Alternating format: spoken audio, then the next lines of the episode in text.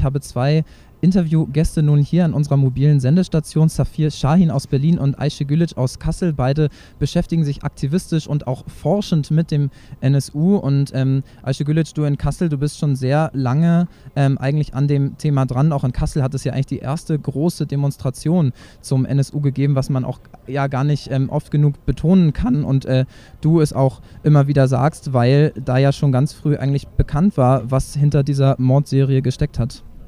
Das ist richtig. Also nur kurz einen Monat nach dem Mord an Halit in seinem Internetcafé, wo ja ein Beamter oder der Verfassungsschutzmitarbeiter, der damalige Andreas Temme, mit in dem Internetcafé zur Tatzeit auch dabei war, aber dann nichts gesehen, nichts gehört haben will und immer das immer noch so behauptet, also plötzliche Amnesie hat und die sehr lange noch andauert.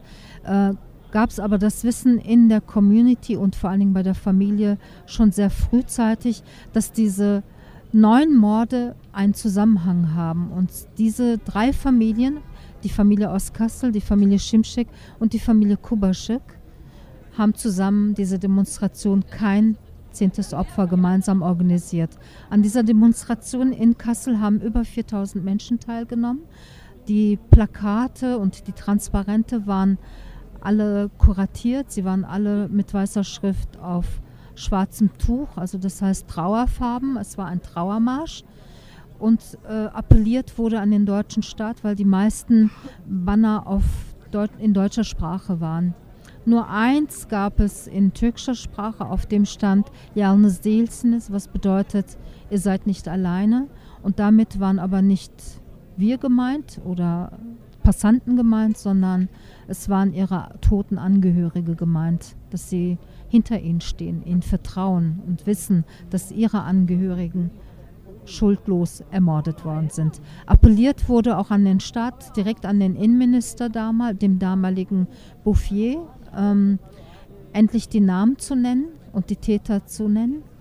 Ähm, dennoch wurde diese großflächige Artikulation von den Medien als auch von politisch Verantwortlichen und von der dominanten Gesellschaft, von der Mehrheitsgesellschaft, von der deutschen Mehrheitsgesellschaft nicht wahrgenommen, nicht gehört, nicht gesehen.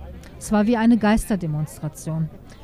Ähm, und diese Demonstration ist heute ein Beweis sozusagen dafür, dass es in den Communities ein migrantisch situiertes Wissen gab, dass diese Morde zusammenhängen und dass Nazis äh, gemordet haben, mithilfe von Verfassungsschutzmitarbeitern und verdeckten Ermittler. Sie und hinzu kommt ja, dass verdeckte Ermittler und auch äh, Ermittler, also Polizeibeamte, über viele Jahre die Familien auch verdächtigt haben. Also da, diese, dieses Beispiel, diese Demonstration 2006 in Kassel zeigt deutlich, die deutsche Mehrheitsgesellschaft hat da nicht anerkannt, was äh, die Familien, die Angehörige verloren haben, schon lange wussten. Es waren Nazis und ähm, du sprichst da von migrantisch situiertem Wissen. Ähm, auch du ähm, sagst du, das hat sich vielleicht auch verändert, verbessert? Nimmt die Mehrheitsgesellschaft die Stimmen von äh, Menschen, die eine Migrationsgeschichte in Deutschland haben, nun besser anders wahr? Gerade auch vielleicht die deutsche Linke, die ja auch sehr weiß geprägt ist?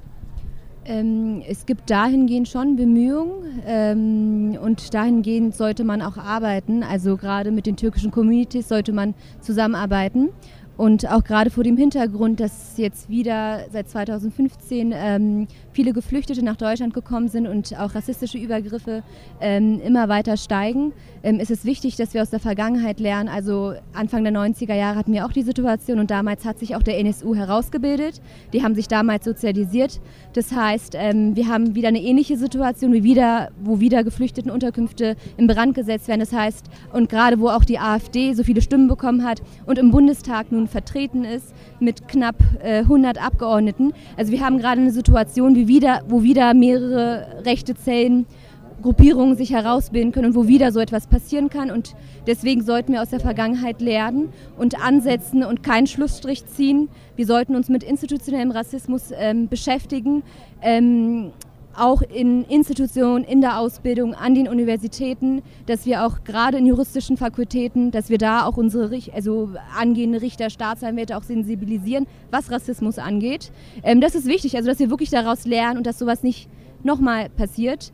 Und, ähm, und ich denke, wir sind hier als Zivilgesellschaft gefragt, dass wir Druck ausüben, damit dieses Thema tatsächlich ähm, behandelt wird. Und das schulden wir einfach den Hinterbliebenen. Das müssen wir machen institutioneller Rassismus, du hast es gerade schon angesprochen, und man sollte aus diesen ganzen Fällen lernen und auch daran denken, das wird auch in Kassel immer wieder gefordert, und zwar auch von der Familie Josgat, die seit Jahren fordert, diese holländische Straße, in der das Internetcafé war, in der Halit Josgat groß geworden ist, umzubenennen, und das will die Stadt einfach nicht machen. Äh, wie verlaufen denn dort die Kämpfe und äh, du hast es wahrscheinlich schon sehr häufig beantwortet, aber heute hören besonders viele Leute zu und wissen es vielleicht nicht, warum ist es so wichtig, Straßen auch umzubenennen? Es gibt eine und nicht nur in diesem, nicht nur bei in Kassel an dem Fall, sondern auch bei Morden, die schon in den 80er, rassistischen Morden der 80er Jahre oder auch der 90er oder auch der Morde des NSU, gibt es eine Ablehnung gegenüber Umbenennung von Straßen.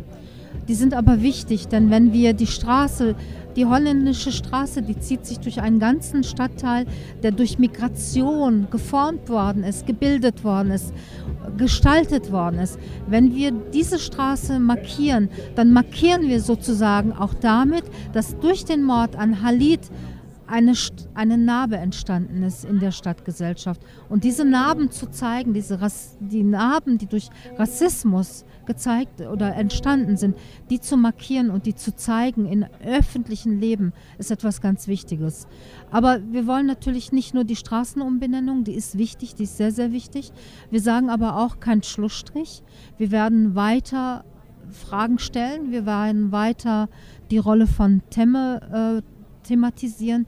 Wir werden weiterhin auch äh, mit Forensic Architecture sicherlich zusammenarbeiten und ich stimme dir völlig zu. Es ist ab jetzt ist es unsere Aufgabe, weil wir erleben auch in dem Prozess, dass, dass sozusagen es auch eine Form des Silencing geht, gibt gegenüber den Betroffenen, wenn sie, sobald sie nämlich anfangen, über die über Erfahrung, über ihre Erfahrungen und Behandlungsweisen durch Polizeibeamte zu sprechen. In den Momenten sind sie auch in diesem Raum, wo eigentlich Gerechtigkeit passieren soll, ungerecht behandelt worden, indem ihnen die Stimme weggenommen worden ist, indem sie gesilenced worden sind. Und es ist unsere Aufgabe, unsere Aufgabe von zivilgesellschaftlichen Gruppen, dieses Wissen der Betroffenen stark ins Zentrum unseres Engagements zu nehmen und ihre Forderung zu stärken, lauter zu machen. Und das heutige Beispiel, das Plädoyer oder beziehungsweise das Urteil heute, zeigt eigentlich auch, dass wir diesen Institutionen nicht trauen können, dass wir selbst sozusagen um Aufklärung kämpfen müssen. Und es wird viele Untersuchungen noch geben, viel Widerstand geben und wir müssen weiter kämpfen. Ja, zwei Aktivistinnen ähm, Safia Schein aus Berlin, Wissenschaftlerin, und Aisha Gülic aus äh, Kassel, die auch sich wissenschaftlich mit dem NSU beschäftigt. Vielen Dank für euer Statement hier an diesem langen Tag und aufreibenden Tag. Wir geben nun vom Oberlandesgericht hier in München wieder zurück ins Studio, um noch weitere Einschätzungen auch aus anderen Städten, von den Kundgebungen, aber auch von anderen Aktivistinnen und Aktivisten zu hören, hier bei unserer Sondersendung zum NSU-Komplex und am, zum ja, Tag der Urteilsverkündung hier in München.